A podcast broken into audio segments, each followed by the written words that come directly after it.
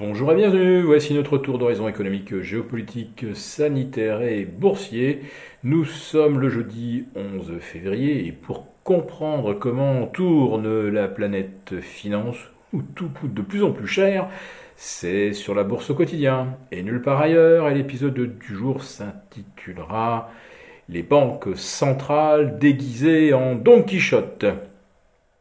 Alors j'avais mis l'accent hier euh, mon précédent point euh, économique sur euh, cette statistique très attendue de l'inflation aux États-Unis et avec euh, le soupçon qu'un mauvais chiffre pourrait stopper l'ascension des indices boursiers au moment où ils testaient d'importants seuils de résistance. Eh bien, pile poil, l'inflation tombe avec un bruit sourd et assomme un petit peu les marchés, puisque euh, loin de se tasser, euh, l'inflation euh, accélère encore, plus 0,6% en séquentiel, c'est-à-dire de janvier par rapport à décembre, pour un rythme annuel qui atteint les 7,5%. Oui, 7,5% du jamais vu depuis 1900. 82. Et si vous retirez l'énergie, l'alimentation, les variables volatiles, vous obtenez toujours une inflation titanesque de 6% euh, en rythme annuel, alors que on était à 5,5 au mois de décembre. Autrement dit, hors énergie, la hausse des prix est encore plus rapide, plus radicale, ce qui veut dire que euh, les banques centrales ne rattraperont jamais l'inflation naturellement, euh, même si à court terme, les spéculations sur cinq tours de vis monétaires sont relancées. La Fed pourrait porter ses taux à 1,5 à la fin de l'année. La belle affaire, 1,5, euh, c'est juste le cinquième de 7,5% d'inflation. Alors pour vous qui nous regardez, pour tous les ménages et tous les épargnants, vous avez bien compris euh, que votre épargne va être littéralement laminée. Parce qu'en imaginant, mais je n'y crois même pas moi-même, que euh, les taux soient portés à 1,5 en fin d'année, euh, vous aurez toujours 600 points d'inflation contre vous. et si vous placez dans un livret A, c'est même 650. Alors perdre 600 à 650 points de pouvoir d'achat euh, tous les ans, euh, d'ici 4-5 ans, il ne restera pas grand-chose.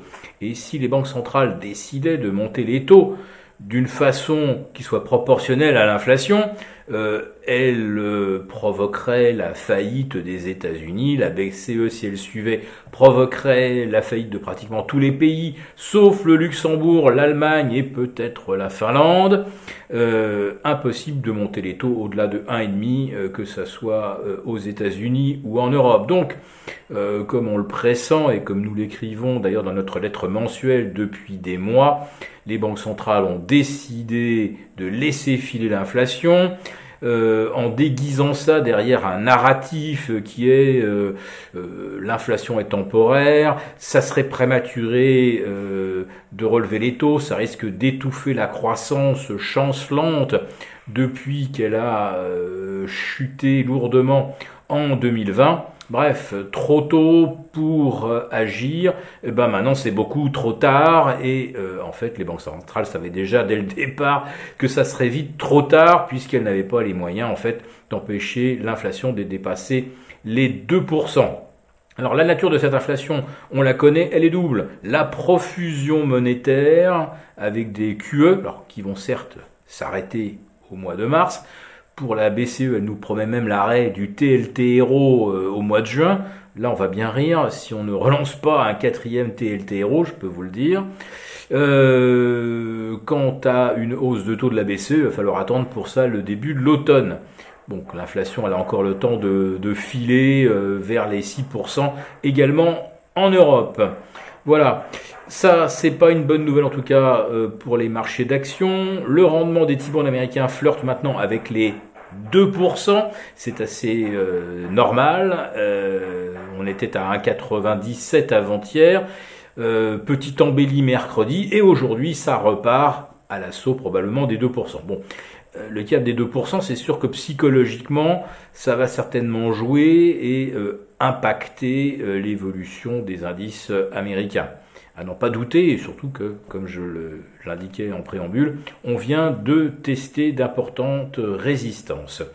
la hausse des taux de la 2%, ça risque également de freiner la progression de l'or. On se rapprochait d'un seuil euh, technique euh, au-delà duquel on pouvait envisager un rallye euh, pour les 3 ou 6 prochains mois. Donc ça ne passera pas les 1850 aujourd'hui, c'est sûr, ça retombe vers 1825. C'était prévisible si les taux se remettaient à se tendre.